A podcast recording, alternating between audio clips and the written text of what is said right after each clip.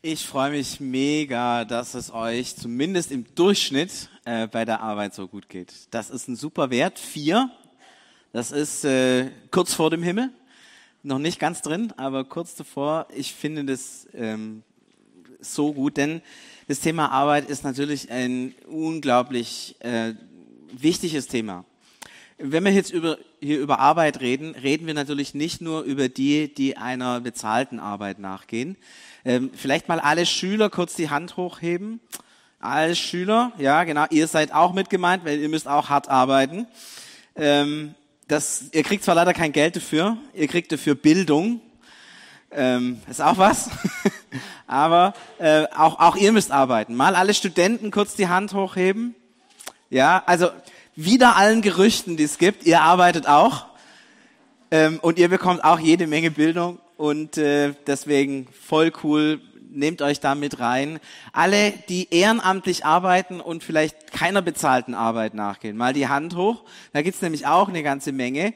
Äh, wir haben ja vorher gehört, die Rentner sind draußen oder so. Aber auch hier super. Auch ihr dürft euch mit reinnehmen. Ihr geht ja auch einer, einer Arbeit, einer Tätigkeit nach und lasst, hört mit.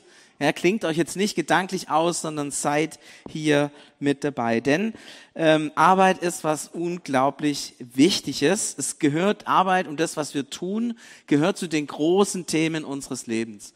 Ähm, denn ähm, sie haben Einfluss auf fast alle Bereiche unseres, unseres Lebens und auf die Frage auch, wie ja, wie wohl fühle ich mich? Und wenn ich, wenn es mir gut geht mit dem, was ich tue und mich wohlfühle, dann merke ich, dann, dann hat es positive Auswirkungen auf mein Leben. Und wenn ich merke, es, es geht nicht gut, es ist schlecht äh, in meiner Arbeit, dann ähm, hat es auch Auswirkungen auf mein ganzes Umfeld. Ja, also ich weiß nicht, ich habe früher mal, ich habe den verzweifelt gesucht, so ein Vater und Sohn Cartoon. Ich weiß, ich musste da mal eine, eine, eine, Deutsch äh, sagt man da, Klassenarbeit drüber schreiben, Aufsatz. Das war so ein Vater und, wer kennt Vater und Sohn Cartoons? Oh ja, ja, ja, das sehen nicht alle. Also wenn ihr zu Hause seid, das ist die Hausaufgabe heute, ja? Registriert, also Hausaufgabe ist bei Google eingeben Vater und Sohn Cartoons und dann kommen da ein paar, das sind nette Cartoons, ähm, kleine Bildergeschichten, die man angucken kann, äh, super nett. Und da gibt es eine, da ist der Vater dargestellt und der Chef vom Vater. Der Chef ist ungefähr ein Kopf größer als der Vater. Der Vater ist klein und dick, so wie ich. Und der Chef, der, der neigt sich so über den Vater und schreit den an. Der Vater kriegt das alles ab. Dann kommt der Vater nach Hause und begegnet seinem Sohn. Was macht er? Das gleiche, der große, dicke Vater schreit den kleinen, dünnen Sohn an und brüllt den an. Und dann, das nächste Bild ist der Sohn, steht vor dem Hund der Familie. Was meint ihr, was der Hund macht, äh, der, der Sohn macht? Natürlich brüllt er den Hund an. Der Hund ist dann beim Gassi gehen mit einem anderen Hund, begegnet einem anderen Hund. Was macht der Hund? Der brüllt den anderen Hund an. Ja? Das heißt, das ist so fatal, wenn es uns im Geschäft und in der Arbeit und in dem, was wir tun, gut geht, dann hat es positive Auswirkungen auf unsere Familie. Andersrum, und das ist noch viel dramatischer, wenn es uns schlecht geht, hat es extrem schlechte Auswirkungen auf unser, äh, zum Beispiel auf unsere Familie, auf, unser, auf unsere engsten Beziehungen. Und das ist ja mega krass. Ja, da lebt man eine Ehe und äh, versucht zum Beispiel in der Ehe das gut zu machen und miteinander zu leben und macht es auch wirklich gut. Und dann hat jemand, einer der Partner, Stress auf der Arbeit und bringt diesen Stress mit rein. Und es hat zerstörerische Kraft innerhalb der Ehe. Und da merken wir, was das, was das, was das, was das für, für einen Rattenschwanz an negativen Dingen ähm, nach sich ziehen kann. Und ich glaube, deswegen ist es super wichtig, wenn wir im Segen leben wollen, dass wir uns darauf konzentrieren, dass wir auch in unseren Arbeitsverhältnissen, wie auch immer die aussehen, im Segen leben. Denn wenn es uns da gut geht, können wir vieles von diesem Segen mit reinnehmen in unsere Familie, in unseren Alltag, in das Leben mit den Menschen, die uns wichtig sind. Und wenn es uns da schlecht geht, dann nehmen wir das eben auch mit rein. Und deswegen ist es wichtig, dass wir uns darauf konzentrieren. Ich habe dann mal einfach mal in die Bibel geschaut, wie sieht's denn da aus mit dem ganz großen Thema Arbeit? Und es ist interessant, und das wäre jetzt wichtig, dass man die Folie nachher kurz sehen kann, ähm, dass es eigentlich zwei Grundverständnisse von Arbeit gibt. Und interessanterweise spielt sich diese ganze Geschichte in den ersten drei, vier Kapiteln der Bibel ab. Da werden sozusagen die Grundlagen ähm, gelegt über das, was Arbeit eigentlich ist. Und es gibt zwei Grundverständnisse. Das eine Grundverständnis ist das in den ersten Kapiteln der Schöpfung, als die Welt sozusagen noch so war, wie Gott sie sich gedacht hat.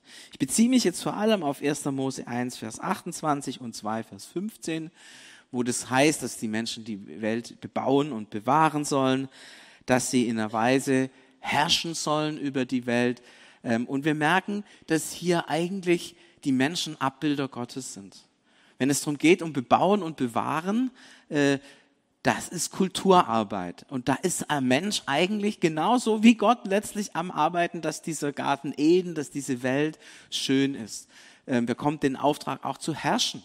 Ähm, und Gott ist ja der, der König sozusagen. Und wir Menschen sind die Stellvertreter Gottes. Das heißt, wir sollen an Gottes Stelle in dieser Welt auch herrschen und diese Welt gestalten. Das heißt, in diesem Verständnis ist es so, dass wir, wenn wir arbeiten, eigentlich Abbilder Gottes sind. Das große Vorbild bei unserer täglichen Arbeit ist Gott selbst, der auch arbeitet, um die Welt zu schaffen und hervorzubringen. Und dass er arbeitet, lesen wir ja auch im Schöpfungsbericht, denn es muss wohl zumindest ein bisschen anstrengend gewesen sein, denn er ruhte am siebten Tag. Ja, also da wird tatsächlich das aufgegriffen, ja, er ist der, der arbeitet. Übrigens ist es interessant, gell, Gott arbeitet auch nicht 24-7, macht auch mal Pause. Ähm, und wir, wir dürfen als Abbild Gottes auf unserer Arbeit sein. Ich meine, das, das ist schon auch was Spannendes, ja, wenn man sagt, hey, ich gehe jetzt hier in die Schule, äh, versuche hier irgendwie Englisch zu lernen und so, keine Ahnung. Und dann kommt so diese, hey, du bist ja Abbild Gottes. Krass. Oder ich bin im Kindergarten und die Kinder sind so nervig, aber ich bin hier Abbild Gottes. Und in diesem Verständnis ist Arbeit kreative Arbeit. Es geht um Kultur, es geht um etwas hervorzubringen. Ähm, man redet ja bei den Künstlern auch von den Kulturschaffenden. Ähm, es geht um was Neues, neue Erfindungen, neue Dinge, die entstehen. Es geht um eine Arbeit in Freiheit. Ähm, in der Schöpfung war das nicht so gedacht, dass die, also habe ich zumindest nicht gelesen, sondern dass der Mensch einfach das, das tut, was dran ist zu seiner Zeit. Und es ist kein Druck da, kein Stress da, es gibt keine Regeln, wann bis wann er arbeiten muss und ähm, dass er erst aufhören kann, wenn die Schwielen zu groß sind oder so. Das gibt es alles nicht, sondern es ist einfach Kultur. Arbeiten, den Garten pflegen, es ist alles safe, es ist alles gut, es ist alles schön, es passt alles. Es ist selbstvergessene Arbeit. Ja, das ist ja mega spannend, dass da nicht drinsteht im Schöpfungsbericht, der Mensch arbeitet, um sich seinen Lebensunterhalt zu verdienen. Der Mensch arbeitet, um die Früchte im Garten wachsen zu lassen, die er dann hinterher isst. Steht nirgends. Sondern das steht so da, dass er arbeitet und den Garten kultiviert und gleichzeitig steht da, dass die Früchte und alles, was da ist, von dem Mensch gegessen werden darf. Aber es gibt diesen Connex nicht. Arbeiten, um zu leben. Arbeiten, um, um zu überleben. Diesen Connex gibt es nicht, sondern Arbeit ist selbstvergessen. Ich arbeite, weil ich das mache, was, was dem Ganzen dient.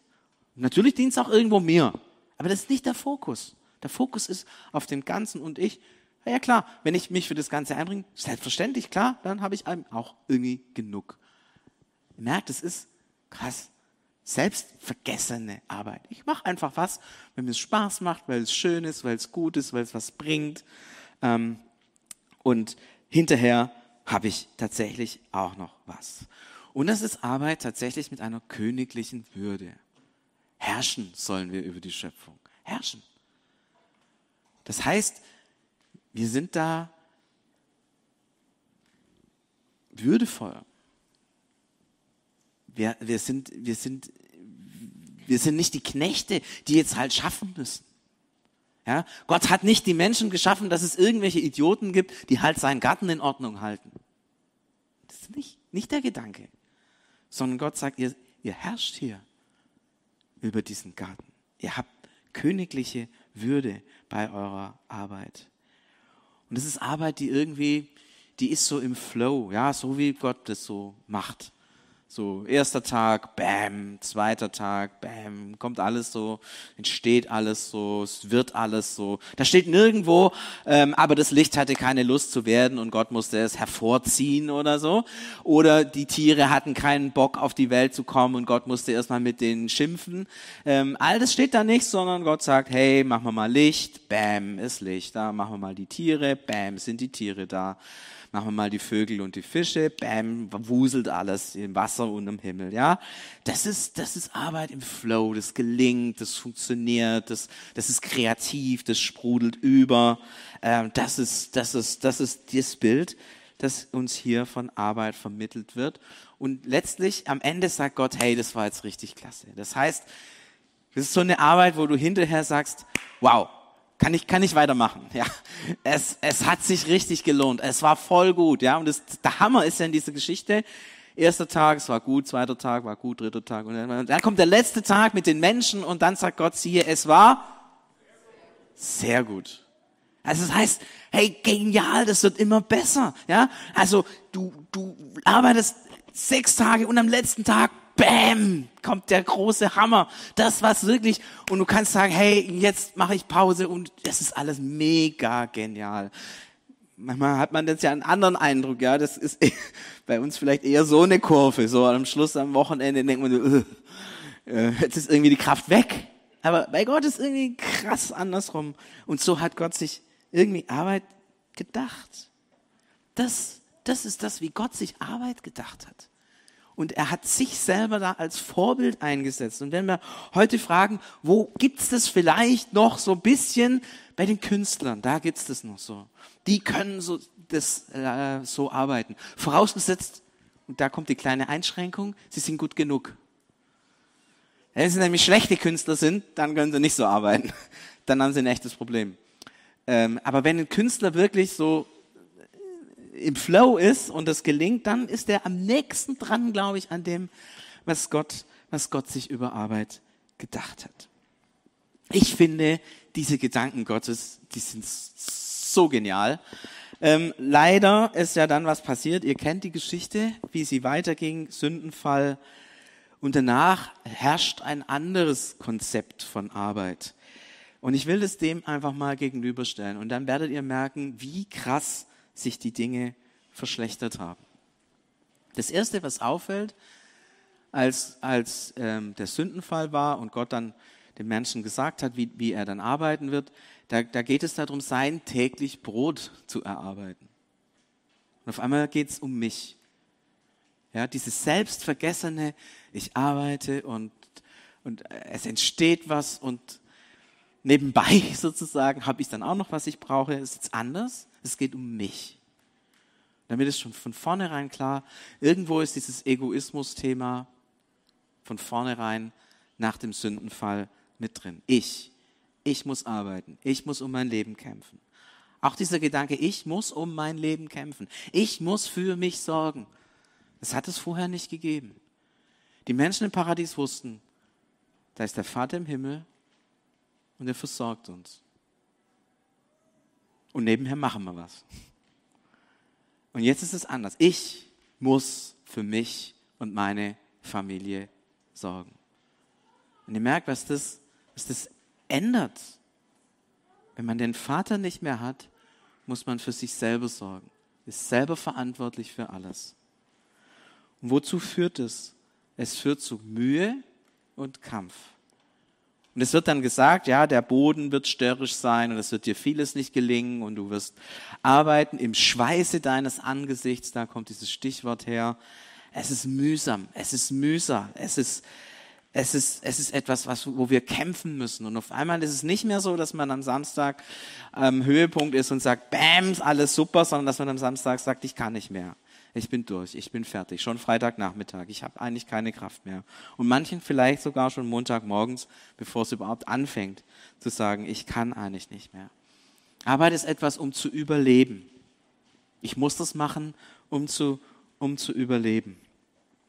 Und die Arbeit kann dann auch von Maschinen übernommen werden. Das ist keine Kulturarbeit mehr, sondern es ist Arbeit, um zu überleben. Das ist, das muss man halt machen das ist halt so, das muss man machen und Es ist äh, viel weniger kreativ.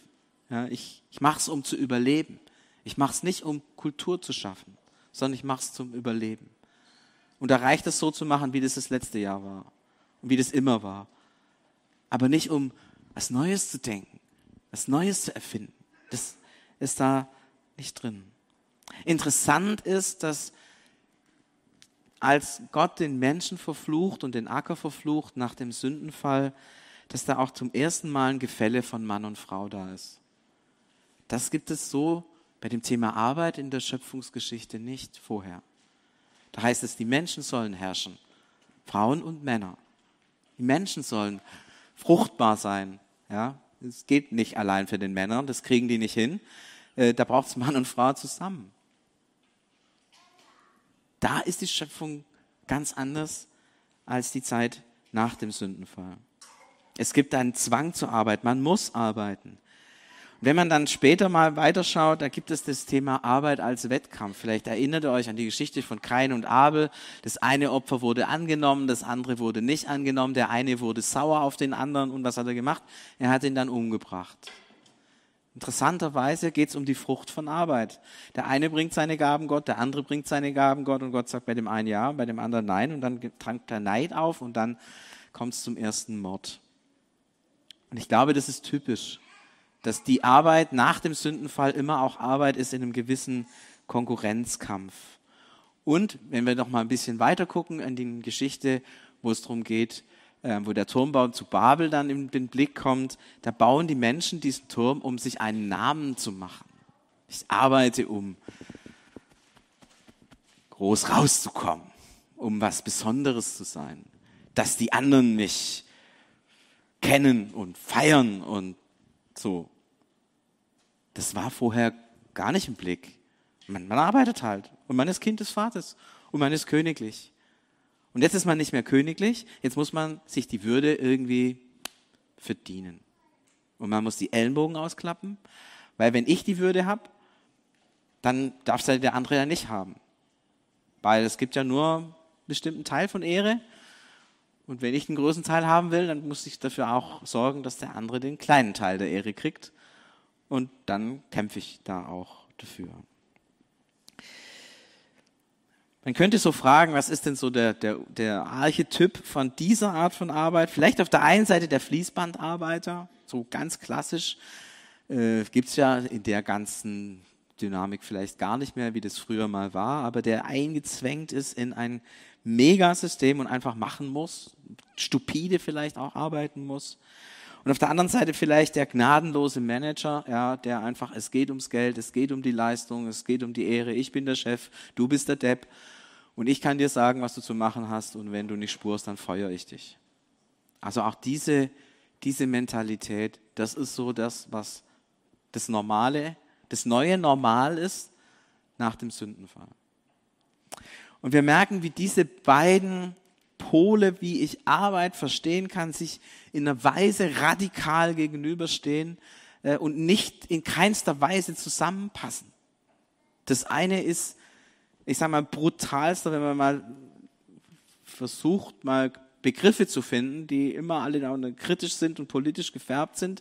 Das eine ist brutalster Kapitalismus, ja, mit Ausbeutung von Menschen. Und das andere ist positivster Sozialismus, wie man sich das überhaupt nur vorstellen kann. Und das ist natürlich spannend, wenn man jetzt diese Begriffe hat, dass man merkt, ah, okay, vielleicht hat Karl Marx, als er von entfremdeter Arbeit gesprochen hat, tatsächlich etwas wahrgenommen von dieser biblisch, von diesem biblischen Dilemma dass er nämlich gesehen hat, dass die Arbeit, so wie sie gerade in der Welt passiert, und vor allem damals passiert es im 18., 19. Jahrhundert am Beginn der Industrialisierung, dass die tatsächlich fast teuflische Züge hat und dass wir eigentlich wegkommen müssen. Das dummerweise, das Dumme ist, dass er gesagt hat, wir Menschen müssen in diesen Urzustand zurückkehren. Und dieses ganze Thema, ja, was bedeutet das, wieder zu Gott zurückkehren? Und ist es nicht Gott, der dieses dieses Neue hervorbringen muss und so, das hat er nicht, hat er nicht gesehen. Aber der Grundgedanke war, hey, wir arbeiten hier in einer Art und Weise, die eigentlich zerstörerisch ist und, und wir müssen woanders hin. Und daraus entstand diese Utopie des Sozialismus, die sich schon so ein bisschen anlehnt an dem, was eigentlich Gott gedacht hat. Aber der Weg dahin durch eine Revolution hat nie und never ever funktioniert und kann auch nicht funktionieren, weil wir nicht einfach beschließen können, so jetzt gehen wir zurück ins Paradies. Also wenn wir das beschließen könnten, ich wäre der Erste, der da hingehen würde. Aber ich habe die Tür noch nicht gefunden. So und wenn ihr sie gefunden habt, bitte sagt allen Bescheid. Ja, machen wir eine kleine WhatsApp-Kette. Ähm, dann dann gehen wir da alle hin. Aber es ist noch nicht da.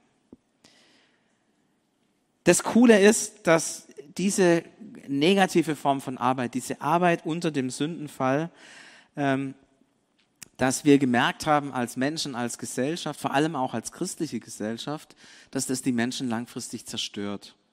Und das, das ist mega cool und das ist das Gute auch, was äh, Karl Marx und der Sozialismus und so gebracht hat, dass man gemerkt hat, hey, es stimmt ja.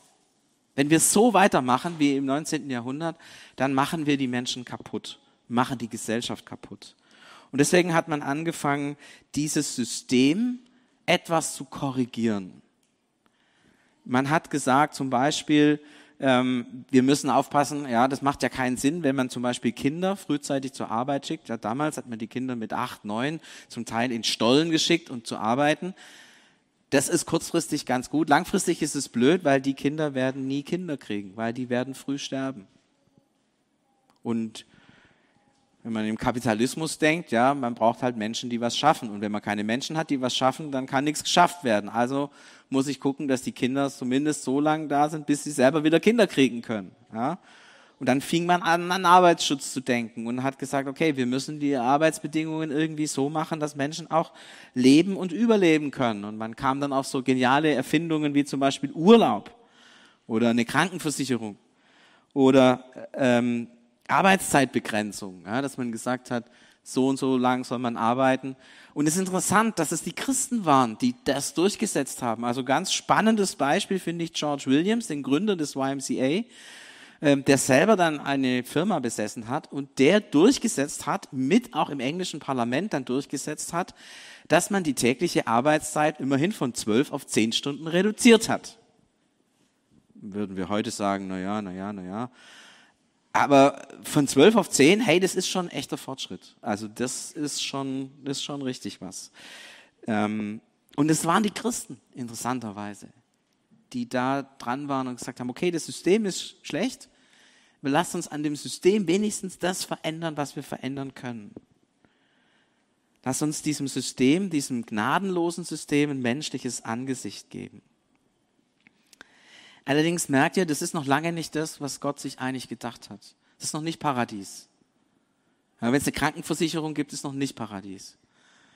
Wenn wir immer noch, wenn wir immer noch im Leistungsprinzip sind, ist noch nicht Paradies.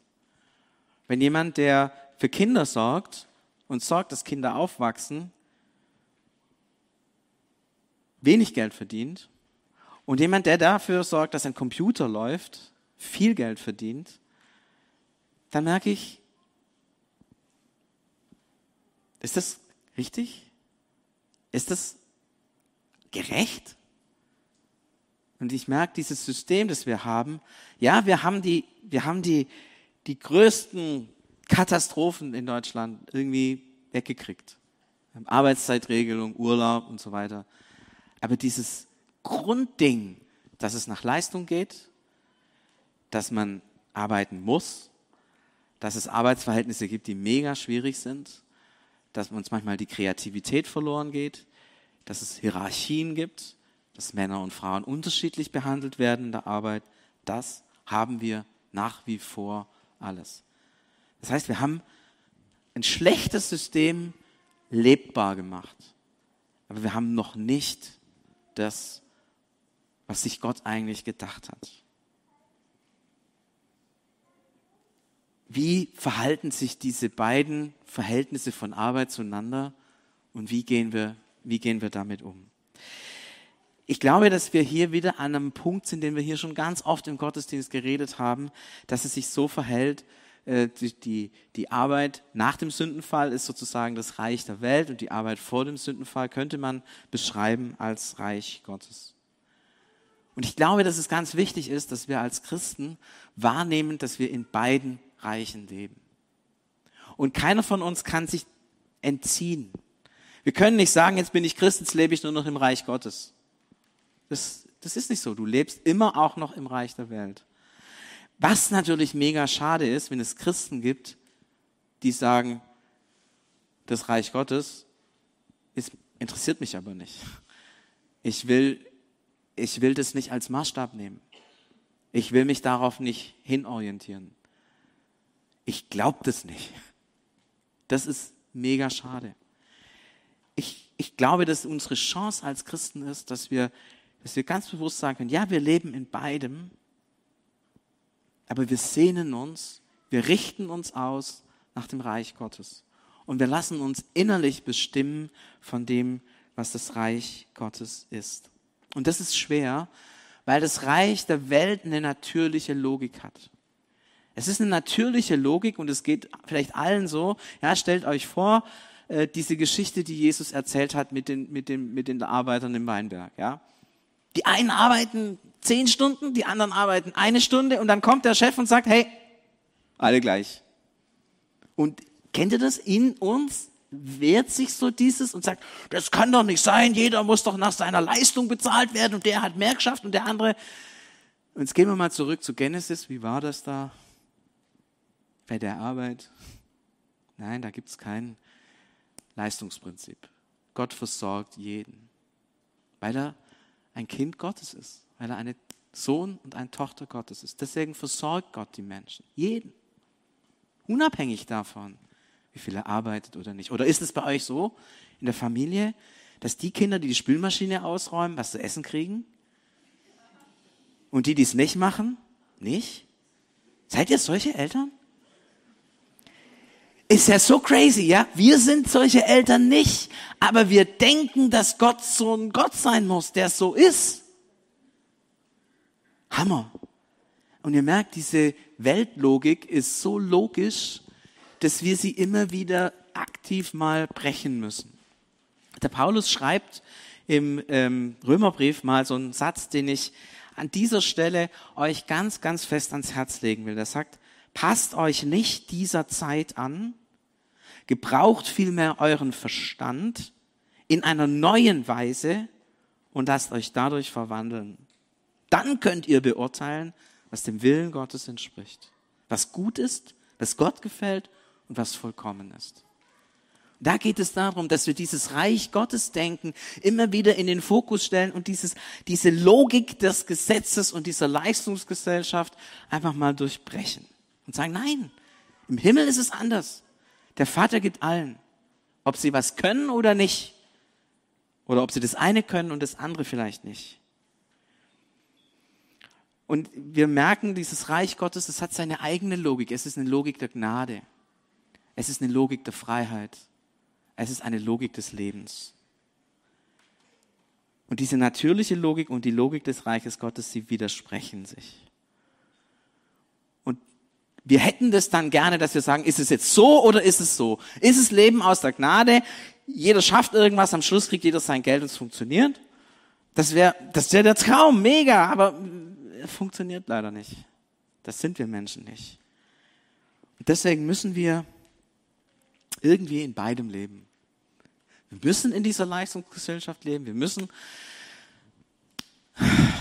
in der Schule einfach Klassenarbeiten schreiben und kriegen blöde Noten, weil wir wahrscheinlich, wenn wir nicht die Klassenarbeiten hätten, ehrlicherweise auch nicht so wirklich lernen würden. Ja, so ist es. Und auf der anderen Seite wir wollen, dass Menschen wertgeschätzt werden. Wir wollen, dass Menschen genug haben zum Leben. Wir wollen, wir wollen, dass Menschen nicht nach Leistung bewertet werden, sondern nach dem, was sie sind. Und wir leben irgendwie in beidem. Freiheit und Regeln. Und Arbeit ohne Regeln wird in dieser Welt eine Katastrophe sein, würde nicht funktionieren.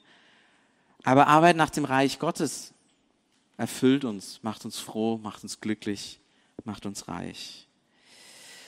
Ja, was machen wir mit dem, was ich jetzt allem gesagt habe? Wie gehen wir damit um? Was bedeutet es in der Praxis? Ich möchte dich ermutigen, wenn du in einem Arbeitsverhältnis lebst, das dich zerstört. Und du merkst, hier habe ich keine Würde, hier kann ich mich nicht entfalten, das passt nicht zu mir, hier wird mir das genommen, was mir wirklich im Leben wichtig ist, dann möchte ich dich bitten oder möchte ich dich ermutigen, wenn es irgend geht, verlasse solche Arbeitsverhältnisse. Sie machen dich kaputt und vielleicht sogar auch deine Familie kaputt und deinen Lebenskreis mit den Menschen, mit denen du zusammen bist. Wenn du in so einem Ding drin bist, versuch da irgendwie rauszukommen, wenn es irgendwie möglich ist. Ich weiß, manchmal geht es nicht, aber wenn es möglich ist, versuch da rauszukommen. Was du machen kannst, wenn du da nicht rauskommst, das kommt gleich als dritter Punkt. Ähm, davor noch einen zweiten Punkt. Ähm, wenn du in einem guten und geregelten Arbeitsverhältnis bist, wo du sagst, okay, ich habe meinen Urlaub, ich habe, das funktioniert alles irgendwie, das, das passt irgendwie so, freu dich dran, aber ich möchte dich, ich möchte dich bitten, äh, dich eben nicht einfach nur zufrieden zu geben sagen, okay, das ist okay. Kann man sagen, es ist okay, aber ich möchte dich bitten, hey, geh noch einen Schritt weiter, sag nicht, das reicht mir, sondern streck dich aus nach diesem nach dieser Reich Gottes Arbeit, nach dem, wie sich Gott Arbeit gedacht hat. Und wie geht es? Was bedeutet das? Dass du dich bei dem, was du tust, tatsächlich immer wieder dir deutlich machst, ich bin eine Tochter und ich bin ein Sohn Gottes. Und das, was ich jetzt hier tue, egal was es ist, das mache ich mit einer königlichen Würde. Ich habe einen Vortrag gehört vor vielen Jahren in einem Willow Creek Kongress von einem Menschen, der einen Gastronomiebetrieb hat ähm, und der den Angestellten und sich selber hochgearbeitet hat aus dem Service in, in, in die Betriebsleitung und der den Mitarbeiterinnen und Mitarbeitern gesagt hat, versteht euch bitte so, wir sind Damen und Herren und wir dienen Damen und Herren. Wir sind Damen und Herren und dienen Damen und Herren. Wir sind nicht die Knechte, sondern wir sind auch Damen und Herren. Und wir sind sogar mehr als Damen und Herren. Du bist ein Königskind. Stell dich mal vor, in deiner Arbeit, wenn du deine Krone aufhast und deine königlichen Klamotten anhast. Vielleicht musst du die unter einem Blaumann verstecken, dass sie nicht dreckig werden. Aber du hast sie. Du hast sie an. Und wenn wir mit dieser Würde Menschen begegnen, dann begegnen wir ihnen anders, wie wenn wir Knechte sind. Und ich möchte dich bitten, diesen Fokus bei deiner Arbeit im Blick zu haben. Das bist du. Und damit leben wir das, was sich Gott gedacht hat. Und damit leben wir das, was Freiheit bedeutet, was Evangelium bedeutet, was Kind Gottes sein bedeutet. Und ich glaube, wenn wir das leben, ändert sich meine Einstellung zu meinem Beruf und zu dem, was ich tue. Dann mache ich eben nicht mehr, was mir gesagt wird, versteht ihr? Sondern dann mache ich das, was ich will. Weil der König macht immer, was er will. Der macht nicht, was ihm gesagt wird. Und dass das in meinem Kopf so eine große Veränderung macht. Ich mache das, was ich möchte, weil ich das hier in einer königlichen Freiheit tue und nicht, weil ich es muss. Und ich glaube, wenn ich diese Einstellung habe, dann werde ich auch mein Umfeld ändern dann werde ich auch die Menschen ändern, die mit mir zusammen sind. Dann werden die merken, hier ist ein Mensch mit Würde und den behandle ich auch mit Würde. Es verändert sich etwas. Unter den Kollegen. Hey, wenn der so auftritt, kann ich vielleicht auch. Es zieht andere mit nach oben. Und so können sich tatsächlich auch das Umfeld ändern, und wenn du merkst, ich bin im Arbeitsumfeld in einer Situation gerade drin, wo es mega schwierig ist, wo ich aber nicht raus kann, dann umso mehr mach dir bewusst, dass du kein Sklave bist, dass du eine Tochter Gottes bist, dass du ein Sohn Gottes bist und dass du als solche in deiner Arbeit stehst, deine Frau oder deinen Mann stehst. Und das kann, muss nicht, aber kann extreme Auswirkungen haben auf das Umfeld, in dem du selber arbeitest. Ich persönlich wünsche dir das, dass dir das gelingt. Und es setzt aber dieses eine voraus, was der Paulus gesagt hat, dass wir uns nicht von der Logik der Welt verführen lassen und sagen, es ist schon immer so, sondern sagen, nee, ich habe eigentlich dieses Neue im Blick. Und ich will darauf hinleben. Ja, ich bleibe im Alten. Aber das Alte muss ich nicht verstärken, muss ich nicht noch hervorheben. Das ist mächtig genug. Unsere Gefahr ist, dass uns das Reich Gottes durch die Finger rutscht. Dass wir das vergessen. Und deswegen hören wir nochmal auf Paulus. Passt euch nicht dieser Zeit an. Gebraucht vielmehr euren Verstand in einer neuen Weise und lasst euch dadurch verwandeln. Dann könnt ihr beurteilen, was dem Willen Gottes entspricht, was gut ist, was Gott gefällt und was vollkommen ist. Und Jesus, da, wo wir in diesem alten Arbeitsverständnis gefangen sind, da möchte ich dich bitten, dass du uns das aufbrichst. Dass du uns deutlich machst, dass wir von dir her Söhne und Töchter Gottes sind. Dass wir königliche Würde haben. Und dass wir an der Schule, an der Uni, in unserem Arbeitsplatz, in unserer Familie, in unserem Ehrenamt königliche Würde haben. Und dass es nicht darum geht, Leistung zu bringen, sondern dass es nicht darum geht, ähm, Ehre zu produzieren, sondern dass es darum geht, zu dienen, zu bebauen und zu bewahren, in königlicher Würde und Freiheit dieser Welt und den Menschen zu dienen. Schenk uns das, Herr. Mach uns frei. Mach jeden von uns frei. Wir sind deine Kinder und keine Sklaven mehr. Amen.